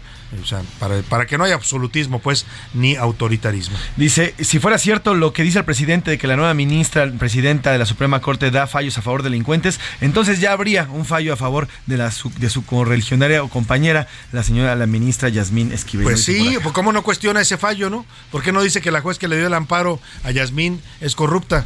No, nada más los que le van en contra de los asuntos que a él le interesan. Bueno, pues les agradecemos a todos sus mensajes. Ya están muchos. llegando, ya están llegando Ya. los, los libros, los ganadores de los libros, José Luis, en un momento más. Les decimos saluditos rápidos, muy rápidos si quieres. Vamos a mandar saludos rapidísimo. Marta González, saludos. Valentín Rodríguez también te damos saludos. Rogelio González están escribiendo saludos. También a la señora Jovita eh, desde Guadalajara, saludos. También le mandamos Saludos, saludos. Jovita. Saludos, eh, Jorge Me gusta Zul. el nombre de Jovita. También a mí hace mucho que no lo escuchaba, ¿eh? Eh, Se han perdido sus nombres. Pero bueno, Jorge Zul también saludos. Saludos también por acá desde la Ciudad de México al señor Leonardo. Saludos hasta Baja California Sur. ¡Ay, qué rico Saludos el los-! Ah, que va- iba a decir los cachanillas, pero No, son los de los Baja California. eh, Baja California. Nada más. Antes decíamos norte, no, no existe norte, es Baja California. Saludos a bueno, Baja saludos California allá a también. Baja California Sur, a La Paz, que es una ciudad hermosa se come, se come también. espectacular. Bueno, gracias a todos por sus mensajes y vámonos a escuchar esto, las historias de las mujeres que están siendo envenenadas en Irán porque se atreven a desafiar al régimen extremista de los ayatolas estudiando, ¿sí? Van y las envenenan a las escuelas. Nos cuenta Laura Mendiola. En Irán la educación de las niñas es un sueño que se paga con la vida. Alrededor de 650 menores han sido envenenadas con gas tóxico en escuelas como un posible acto del régimen para cerrar los colegios. Las niñas presentan problemas respiratorios, mareos, vómitos y fatiga tras haber inhalado una sustancia gaseosa cuyo origen se desconoce.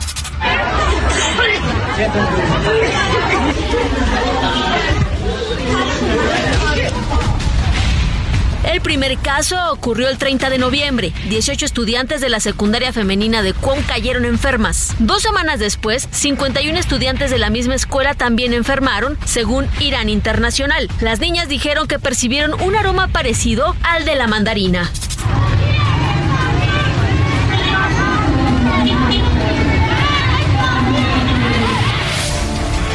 Para evitar más riesgos, en febrero se cerró la escuela y se reabrió a finales del mismo mes. Sin embargo, y a pesar de que los colegios están abiertos, hay padres de niñas que no llevan a sus hijas por miedo a que sean envenenadas. Aún no hay ningún detenido, aunque las sospechas apuntan a un supuesto sector más radical dentro del régimen jomeinista que se opone a que las mujeres estudien. Para a la una con información de Milka Ramírez. Bueno, pues ahí está esta historia lamentable. Habla de un país y un régimen que pues está violentando y atacando a las mujeres por exigir sus derechos, su derecho en este caso a estudiar, a prepararse, pues ya lo habíamos visto con el uso de la hijab, este velo obligatorio que causó la muerte de una joven y que desató protestas no solo en Irán, sino en todo el mundo. Oiga, vamos a retomar una conversación que tuvimos ayer, eh, porque tuvimos que cortarla por falta de tiempo, ya nos estaba apremiando la salida del programa, pero es importante porque ayer escuchamos la posición de este Frente en Defensa de la Familia que se manifestó ante la Cámara de, frente a la Cámara de Diputados ayer diciendo que viene una reforma constitucional que busca eh, pues eliminar algunas palabras o cambiar algunas palabras que tienen que ver con el género de las personas. Y dicen estas organizaciones eh, derechistas de defensa de la familia que pues tiene que ver con que pretender eh, promover temas como la transición de los niños en, edad temprana, su cambio de, de sexo, de género, de, desconocer derechos de las mujeres, en fin, todo lo que nos dijo ayer la vocera de este uno de estos frentes que tuvo oportunidad de hablar. Y nos quedamos platicando con Tania Morales, ella es director de la Asociación de Infancias Transgénero, que tiene otro punto de vista totalmente distinto a lo que esgrimen estas organizaciones. Tania, retomamos la conversación contigo, qué gusto, buenas tardes. Igualmente, muchas gracias, Salvador, por el espacio. Ayer me estabas diciendo que estos grupos, eh, pues eh, entre otros, porque hay muchos grupos, está la diputada está también del Congreso de la Ciudad de México, América Rangel, con su iniciativa que pues, pretende prohibir las transiciones en menores de edad. Eh, dices que están difundiendo información falsa sobre que se quiere obligar a los niños a operarse cuando todavía no son mayores de edad.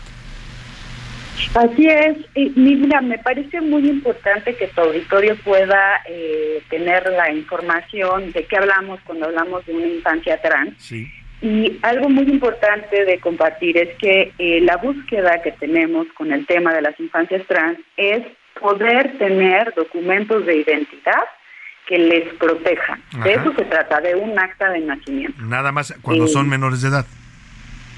En efecto, o sea, eh, la búsqueda de niñas, niños, niñas y adolescentes trans es que tengan documentos de identidad para que no tengan complicaciones en la escuela o saliendo del país, por ejemplo, si quieren viajar con sus familias. Y algo que, eh, que hay que decir también es que eh, estas propuestas legislativas que está habiendo en varios estados de la República tienen que ver con una réplica de un movimiento conservador eh, de derecha, por supuesto, que sucede en otros países. Pero hay algo importante que hay que reconocer en nuestro país. En nuestro país no es necesaria la modificación corporal para poder obtener un acta de nacimiento, a diferencia de otros países, que justamente estas leyes son basadas en otros como como se lleva en otros países, ¿no? En España, en Suecia, incluso en Suiza, antes se pedía que se pudieran eh, civilizar a las personas para antes de darles un documento de identidad. En nuestro país nunca se, se solicita una modificación corporal para tener un acta de nacimiento. Entonces, esa es la gran diferencia. Claro, tú encabezaste, eh, entre otras eh, eh, activistas y organizaciones y familias, Tania, esta lucha porque se les diera a los niños aquí en la Ciudad de México ese derecho de cambiar su acta de nacimiento si ellos deciden cambiar su identidad de género. Ah, ahora, esto, por supuesto, no tiene que ver con lo que dices tú, con, ni con operaciones de ningún tipo, hasta que ellos lo decidan cuando sean mayores de edad. Exactamente, en caso de que una persona que tenga más de 18 años quisiera hacer una modificación corporal, bueno, pues eso obedece a eh, la vida privada de las personas, pero eh, en efecto el objetivo no es modificar sus cuerpos, pero además no se no se hace porque el mismo personal médico sabe que eso no es correcto, ¿no? Entonces no lo harían, eso no se efectúa. Por otro lado, Pues es, es muy importante decir que las medidas, los avances de legislaciones de, eh, en política pública que ha habido para la protección de las infancias y adolescencias trans aplica únicamente para esta población. Es importante decir que nadie está tratando de modificar el género de nadie que que, no se viva. Que no, esté viviendo la situación. E, esa parte es muy importante, Tania. Te preguntaba esto porque tú lo viviste en carne propia, en, tu familia, en tu vida, y como muchas otras familias de mexicanos que tienen una hija o un hijo que no se identifica con su género y que pide cambiarlo, aún siendo menor de edad. Y, yo preguntaba, ¿qué quieren estos grupos que haga la familia? ¿Que reprima al niño y que lo obligue a hacer lo que no se siente, no, no siente que es? Exactamente, pues lo que queremos las familias es cuidar y representar a nuestras hijas e hijos. Y en efecto, eh, imagínate, si ser trans se contagiara o fuera una moda, pues mi hijo no sería una persona trans, porque él nació en una familia en donde no hay más personas trans. Entonces, no es un tema ni que se ni se aprenda, ni se contagie, ni se imponga, porque las mismas familias, imagínate si pudiéramos elegir que eh, una persona fuera de una manera, pues yo creo que nadie elegiría ser pertenecer a una población que ha sido vulnerada históricamente. Sí, atacada, estigmatizada, ¿no? Hay índices todavía mucho de homofobia en contra de ellos. En fin, vamos a estar pendientes del tema. Tania, te quiero pedir el teléfono de tu asociación, de la Asociación Infancias Transgénero, para la gente que esté viviendo esta situación en su familia y quiera asesoría y apoyo. Mira, para que no haya pies, les damos un correo electrónico en donde les atendemos directamente que es asistente dirección arroba infanciastrans.org. En nuestra página de internet www.infanciastrans.org hay una serie de formularios que ustedes pueden escribir y nos contactamos de inmediato. Tania Morales, directora de la Asociación Infancias Transgénero, gracias por darnos tu explicación y tu punto de vista sobre este tema. Te agradezco mucho. Muy buena tarde. Voy a la pausa y regreso con usted. Regresamos. Ya estamos de vuelta en A la Una con Salvador García Soto tu compañía diaria al mediodía. La vida da muchas vueltas tal como viene, mañana va. Te quedas o suelta rienda, no te equivoques, te apagarás. Me colocaste de espaldas un sentimiento que nunca llega. Te conocí en primavera y antes de que acabe marzo te irás. Los sueños que me enamoran son esos locos que no contengo. El interés tiene patas, así que atas y hay silencio. Me gusta fantasearte, pensarte lento y también descalza. Me gusta poder cuidarte aunque te odie porque me matas. Ay, páralo. Yo no sé descifrarte. No sé si estuve aquí antes. No sé si huir o la pesadilla de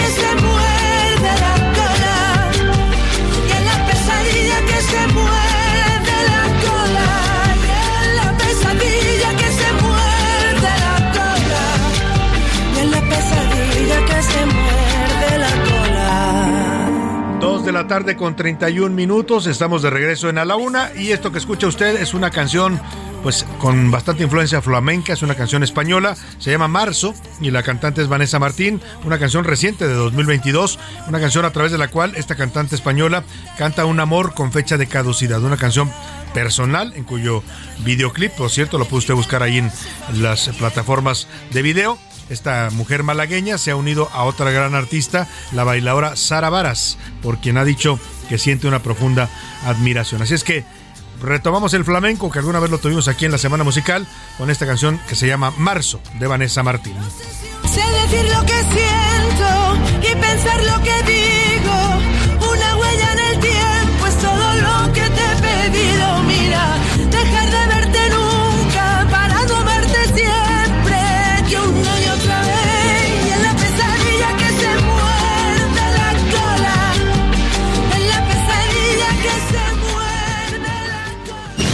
A la una, con Salvador García Soto. El ojo público. En A la Una tenemos la visión de los temas que te interesan en voz de personajes de la academia, la política y la sociedad.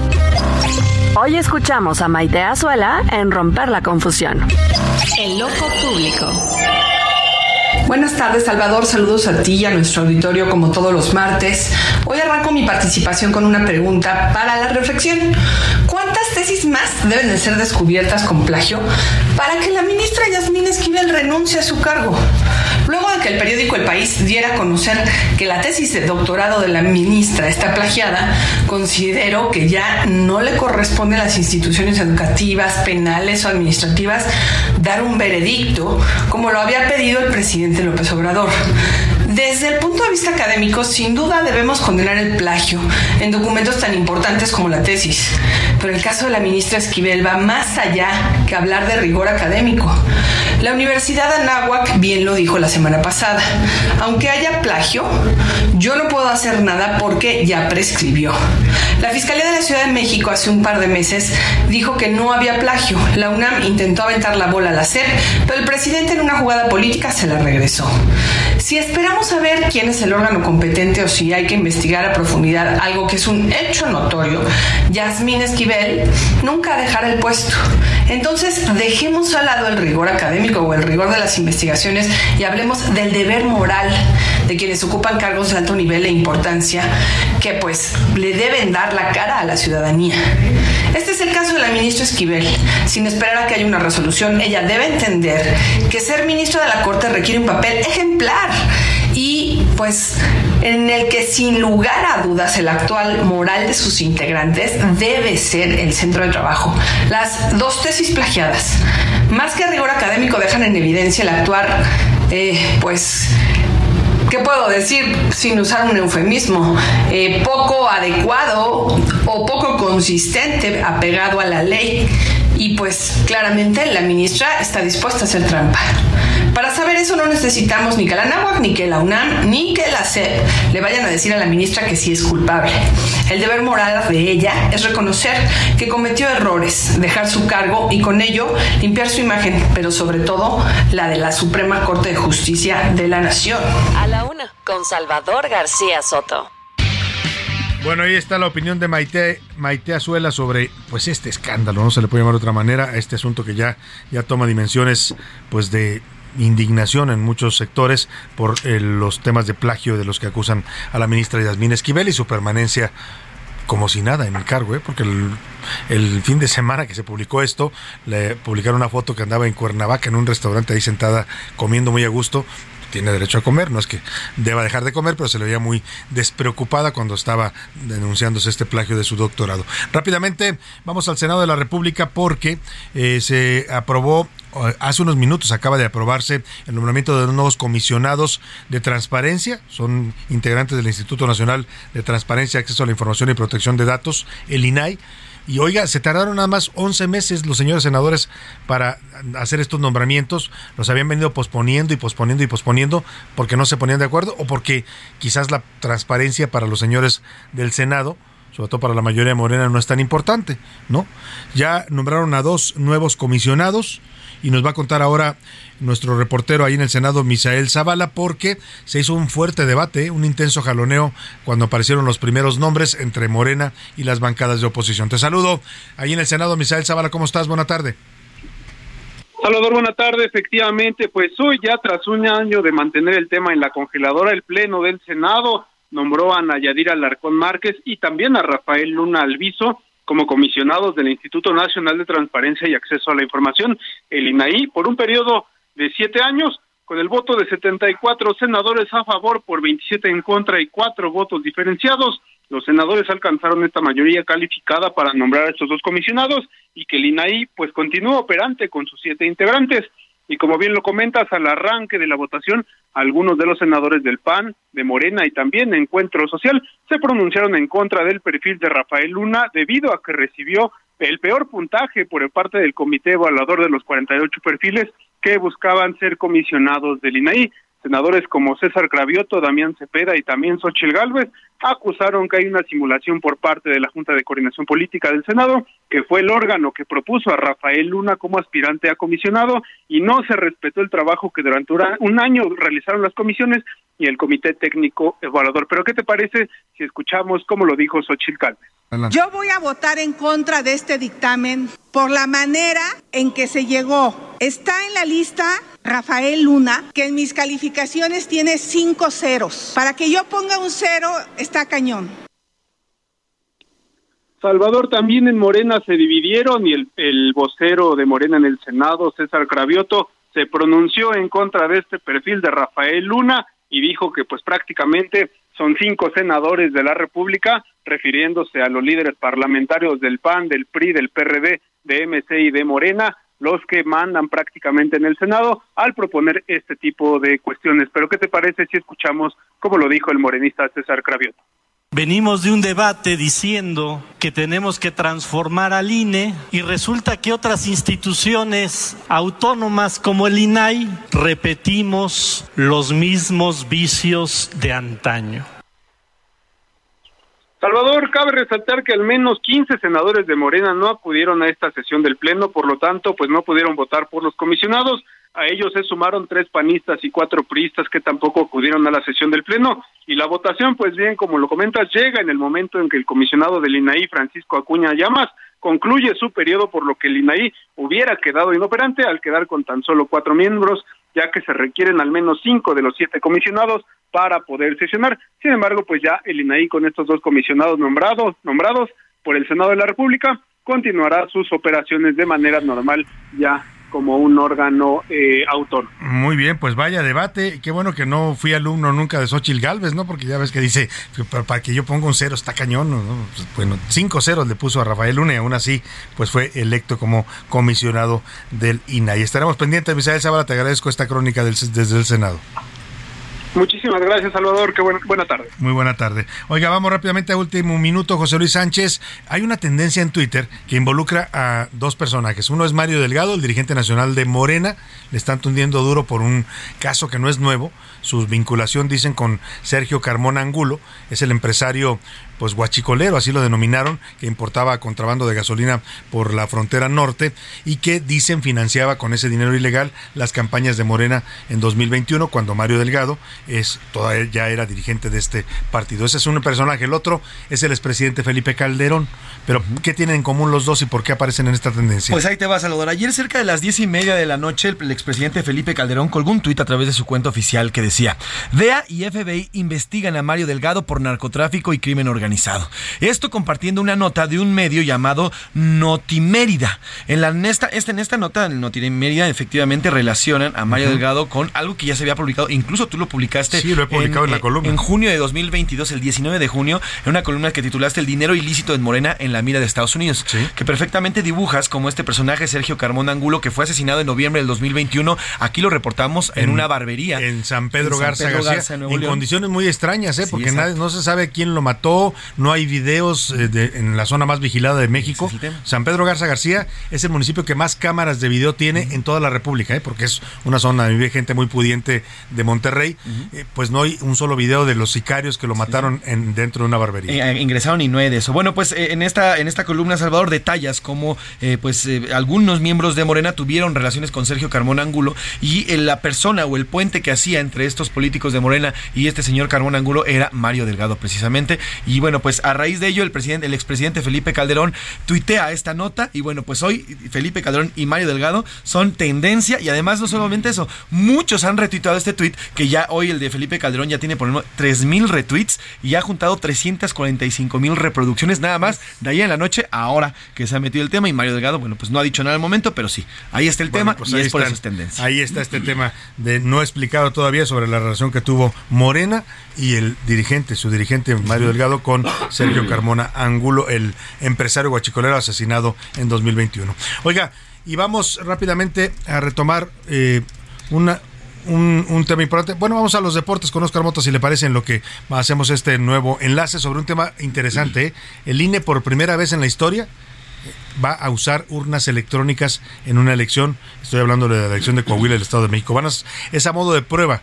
Pero es interesante porque esto podría ahorrarnos miles de millones de pesos en la impresión de boletas de papel. Ahora le cuento, pero vamos por lo pronto con Oscar Mota. Los deportes en A la Una con Oscar Mota. Señor Mota, ¿cómo está usted? Bienvenido. Mi querido Salvador García Soto, amigas y amigos del Heraldo Radio. Hoy un gran día para ganar eh, temas importantes. A ver, eh, la FIFA y el mundo del fútbol en particular está hoy de luto con el fallecimiento a los 89 años de edad de Jos Fontaine, leyenda de las Copas del Mundo francés. Es hasta el momento el único futbolista que ha marcado en una sola edición de Copa del Mundo, que fue Suecia 1958, 13 goles. Ya no es el. eh, Durante algún tiempo fue el, el líder, el máximo anotador en todas las Copas del Mundo. Ajá. Ya no lo es, es ahorita eh, Miroslav Klose y seguido de Ronaldo. Pero lo que sí mantiene Jos Fontaine ya de más de 60 años es que en una sola edición 13 goles. Un promedio para que ustedes se den una idea, amigas y amigos. En una Copa del Mundo se maneja en promedio 6 goles, Cinco goles, 8 ¿no? goles. Ocho Es, lo, goles. es lo que se ha manejado en los últimos eh, 40 Para un años. jugador, ¿no?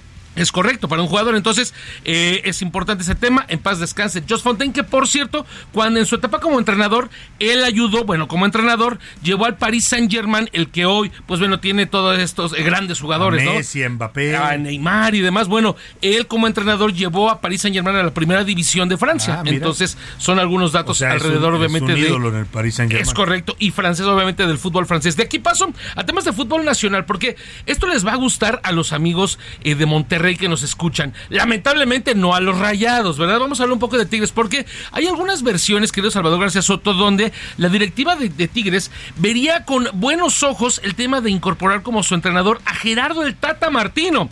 Sí, lo vuelvo a repetir. A Gerardo el Tata Martino. ¿En serio? ¿Lo quieren traer a ¿Qué los Tigres? digo? Pues imagínate, Salvador. A ver, aquí hay varias cosas que varios aficionados nos dirán. Bueno, en este momento, eh, Tigres es el tercero de la tabla general. Salió Diego Coca, algunos dicen por la puerta de atrás, otros les digo que ni, que ni a Dios les dijo.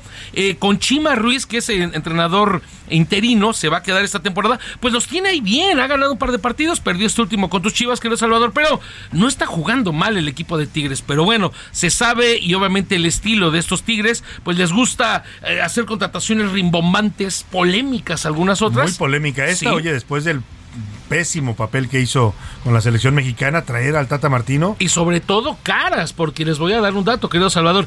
El Tata Martino cobraba en la selección nacional 2.2 millones de dólares al año. Más o menos en Caguamas, como dicen por ahí, unos 43 millones de pesos. Bueno, en Tigres estaría por ahí de los 3 o 4 millones de dólares. Al año. Más o menos, al año, exactamente. Oye, señores de Tigres, mejor Por contraten favor, a Oscar ¿no? Mota. Sí, oye, va a salir más barato y en una de esas les va como mejor. viene, viene, me rifo, ahí aunque sea lo podemos hacer. Y por último, quiero Salvador un tema importante porque no quiero dejar de destacar, había hecho yo la invitación, sigue obviamente abierta, a que si ustedes, amigas, amigos, que practican algún deporte local, si ustedes eh, participan en alguna liga, pues ahí obviamente en su barrio, en su colonia, en cualquier lugar donde estén o y, llegan obviamente con algún logro importante, échenos un mensajito aquí a la una, lo destacamos. Tal es el caso en este momento, querido Salvador, de Suriel David Gómez, que ganó el triatlón de la Ciudad de México y clasificó a un macro regional. Escuchemos las palabras del joven Suriel con este, este importante logro que tuvo. La parte de la transición. La transición es donde los triatletas dejan sus bicis y sus tenis para ocuparlos durante la prueba. En la transición 1 fue cuando había mucha gente porque era un espacio muy pequeño y había muchas bicis. Entonces varios estaban perdiendo ahí en la primera transición de salir a nadar a empezar la bici. Y yo antes de cada evento me fijo muy bien en dónde dejo mi bici y mis cosas para no perderme justamente en la transición. Y por lo mismo pude sacar ventaja en esa parte de transición porque pues tenía bien ubicadas dónde estaban mis cosas.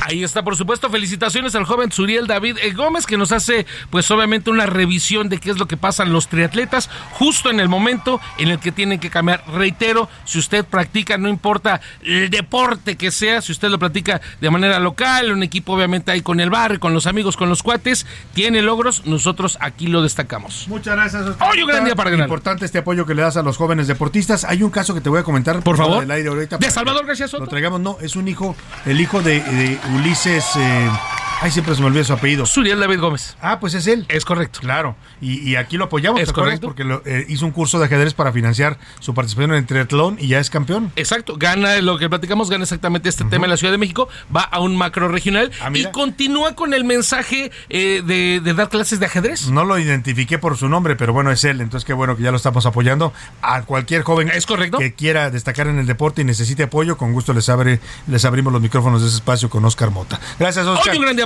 Vamos rápidamente a otro tema. Ya le adelantaba un anuncio interesante que se hace ayer desde el INE. Por primera vez en estas elecciones de eh, el Estado de México y Coahuila, que habrá el próximo mes de junio, se van a utilizar a manera todavía de prueba, pero ya para funcionar en la emisión, en la recepción de votos, urnas electrónicas. Es una resolución que tomó el, el Consejo General del INE y para que nos informe de esto y también, por supuesto, de la polémica que hay en torno a la resolución que involucra la dirigencia nacional del PRI, saludo con gusto en la línea telefónica a la consejera electoral del INE, Carla Humphrey. Consejera, qué gusto saludarla. Buenas tardes. Hola, igualmente un saludo a tu y a tu auditorio y gracias por este espacio. Muchas gracias, consejera. Este es un tema que usted había empujado mucho, había estado insistiendo en que se eh, diera una posibilidad a las urnas electrónicas en las elecciones en México y finalmente se va a lograr en estos comicios estatales. Sí, bueno, creo que es una buena noticia. Ya llevamos, esta sería la cuarta ocasión que utilizamos, un número muy menor me parece de urnas electrónicas, pero sin embargo aquí se avanza en el 138%, se aumenta la participación o la inclusión de urnas electrónicas en los procesos electorales de Coahuila y del Estado de México. Recordemos que Coahuila ya tiene un, pues casi 20 eh, años utilizando estos mecanismos de votación, casi 17, ahí se utilizarán 74 urnas electrónicas del propio Estado. Y en el Estado de México eh, se utilizarán 164 urnas, 100 del Instituto Nacional Electoral, un nuevo modelo, el 7.0, y el resto, 64 eh, urnas electrónicas propiedad de la Autoridad Electoral de Jalisco y creo que esto nos va a llevar a tener mayores elementos para eh, valorar los beneficios de las urnas electrónicas, la no impresión de boletas electorales, de actas de escrutinio y cómputo, de actas de cierre, de inicio de votación. Y creo que son muchos temas que tenemos que ir evaluando de cara incluso a tener mecanismos de democracia directa, consultas populares, revocaciones de mandato, que hacen que tengamos que, que ir imprimiendo cada vez más eh, mayor número de boletas y de material electoral y luego además destruirlo. Eh, de cara al 2024 tendremos que imprimir, por ejemplo, solamente para las elecciones federales, más de 300 millones de boletas en papel en la Ciudad de México, en papel seguridad traído por carretera desde Chihuahua, y después distribuirlo a todas y cada una de las casillas. Se planea instalar alrededor de 166 mil casillas para las elecciones de 2024, y creo que eso nos hace tener que pensar en cuáles son otras opciones más ecológicas, más baratas más accesibles. ¿Cuánto se ahorraría, consejera, si, si sustituyéramos las, las boletas de papel por eh, voto en urnas electrónicas? Eso es precisamente lo que no se ha podido computar claramente en estas pruebas piloto porque han sido muy pocas las que se han utilizado. En los tres ejercicios anteriores, en total hemos utilizado solamente 294 urnas electrónicas.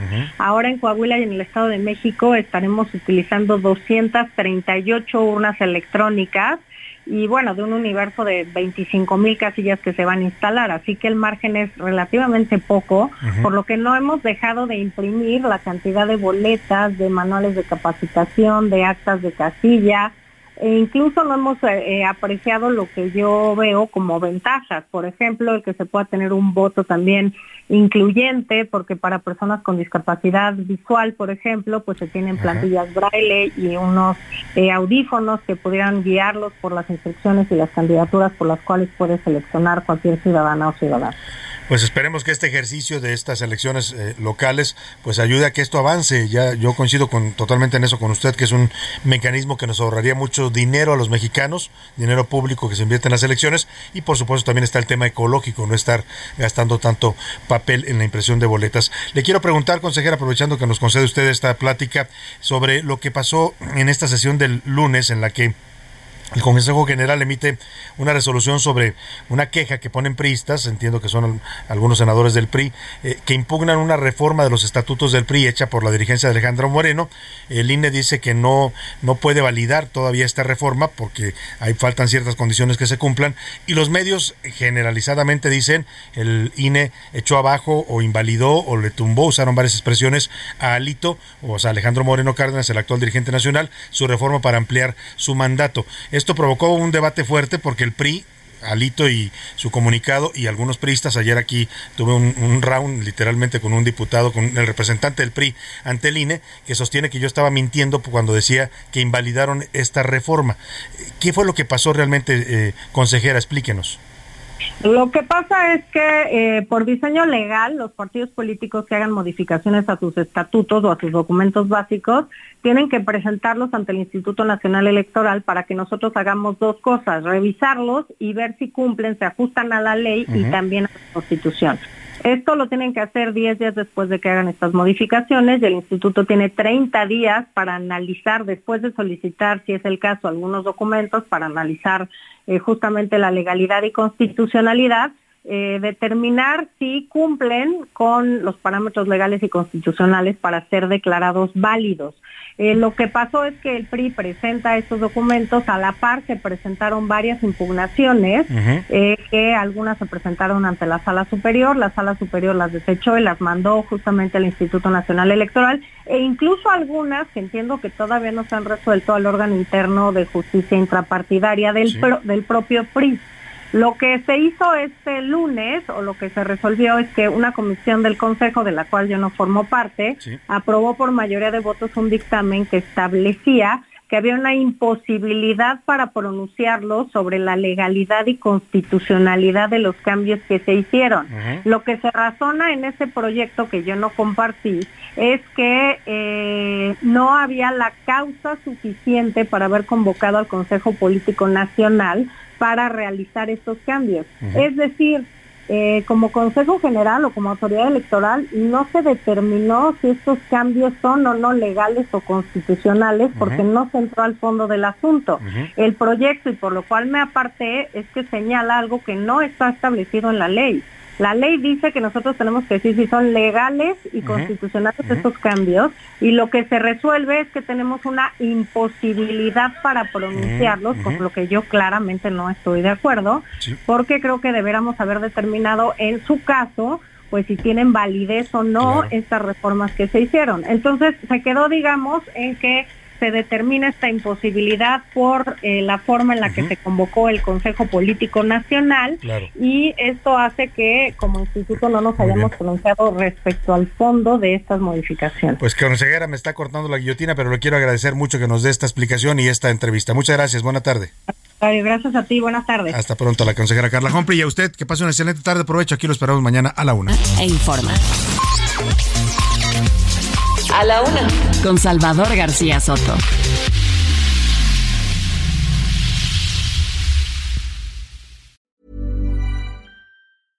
This Mother's Day, treat mom to healthy, glowing skin with Osea's limited edition skincare sets. Osea has been making clean, seaweed infused products for nearly 30 years.